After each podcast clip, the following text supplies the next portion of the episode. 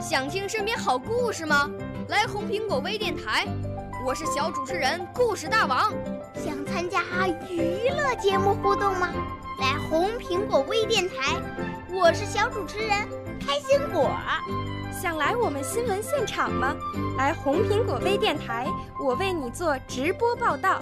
想有个机会脱口秀吗？来红苹果微电台，我带你在精彩栏目中互动开讲。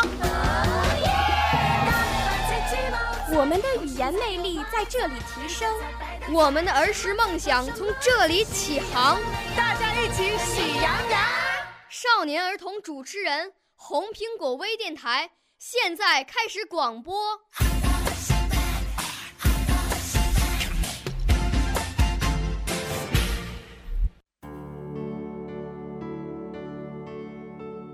亲爱的，大朋友、小朋友，你们好，欢迎收听北京人民广播电台红苹果微电台《静好说佳节》。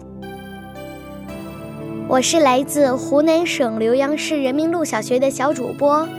耿静好，今天静好要说的传统节日是清明节。清明节又叫踏青节，在仲春与暮春之交，也就是冬至后的第一百零八天，是中国传统节日，也是最重要的祭祀节日之一。是祭祖和扫墓的日子。我们中华民族一直有着饮水思源的传统美德。据《孟良录》记载，在古代，每到清明节这一天，无论达官贵人还是普通百姓，都会去上坟、扫墓、祭祖，表达对先人的敬意和怀念。这一天，扫墓是最重要的活动。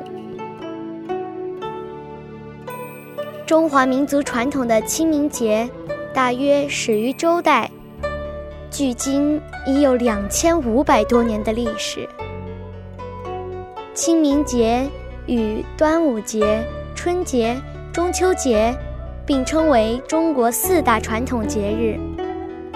二零零六年五月二十日，中国文化部申报的清明节，经过国务院批准，列入第一批国家级非物质文化遗产名录。都说寒食连清明，这两个节日确实有着关联。我们来回顾一下介子推的故事。介子推和母亲被烧死在一棵柳树下，烧焦的柳树洞里，晋文公看到了他留下的血诗：“割肉奉君尽丹心，但愿主公常清明。柳下做鬼终不见，强似伴君作谏臣。”倘若主公心有我，忆我之时常自省。臣在九泉心无愧，勤政清明复清明。表明了介子推赤胆忠心、有功不居、不图富贵，也希望晋文公远离小人，做个贤明的君主。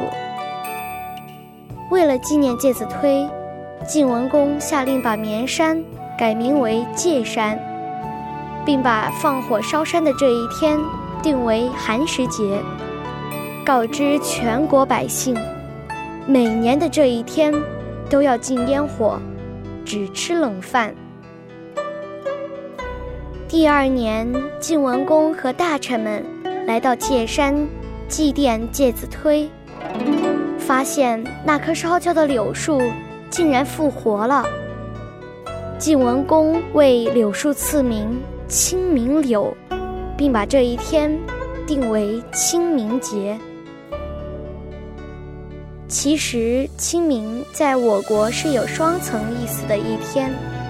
它既是节日，又是节气。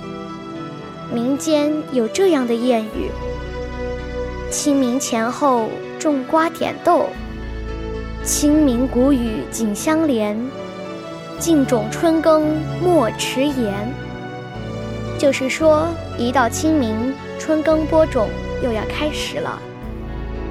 清明节的习俗，除了禁火、扫墓，还有踏青、荡秋千、蹴鞠、打马球。插柳等一系列风俗体育活动，因此这个节日中既有扫祭新坟、生离死别的悲酸泪，又有踏青游玩的欢笑声，是一个富有特色的节日。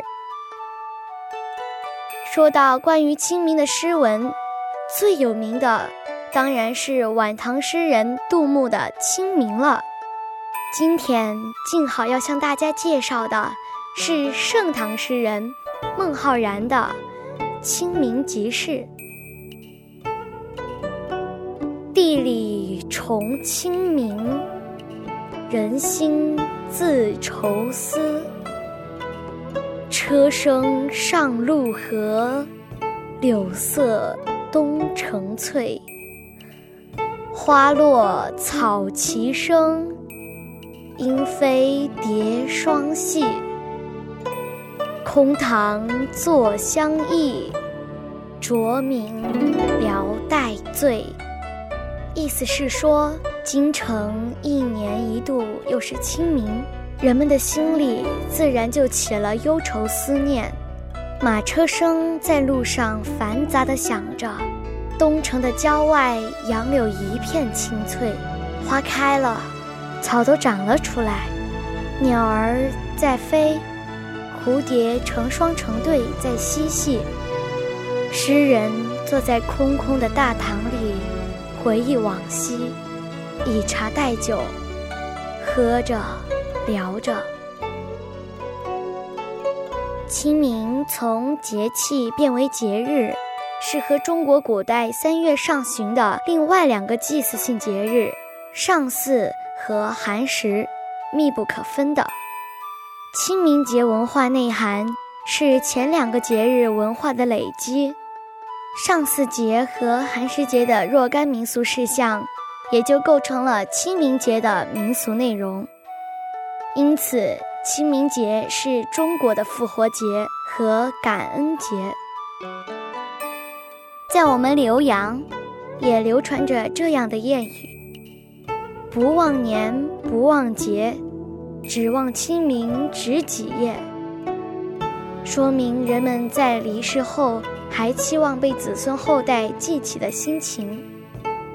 静好想说的是，几千年来中华孝道文化的传承方式，饱含深意的清明文化内涵，理应继承和发扬光大。但扫墓时，大家一定要注意用火安全。因为据调查显示，每年的清明节前后，都是火灾事故的高发期。对逝者的思念和缅怀，不在形式，而在用心啊！亲爱的大朋友、小朋友，你们说对吗？好了，今天的静好说佳节就到这儿。更多精彩，请锁定北京人民广播电台红苹果微电台。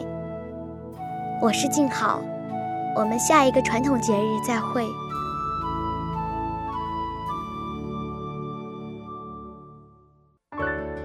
少年儿童主持人，红苹果微电台由北京电台培训中心荣誉出品，微信公众号：北京电台培训中心。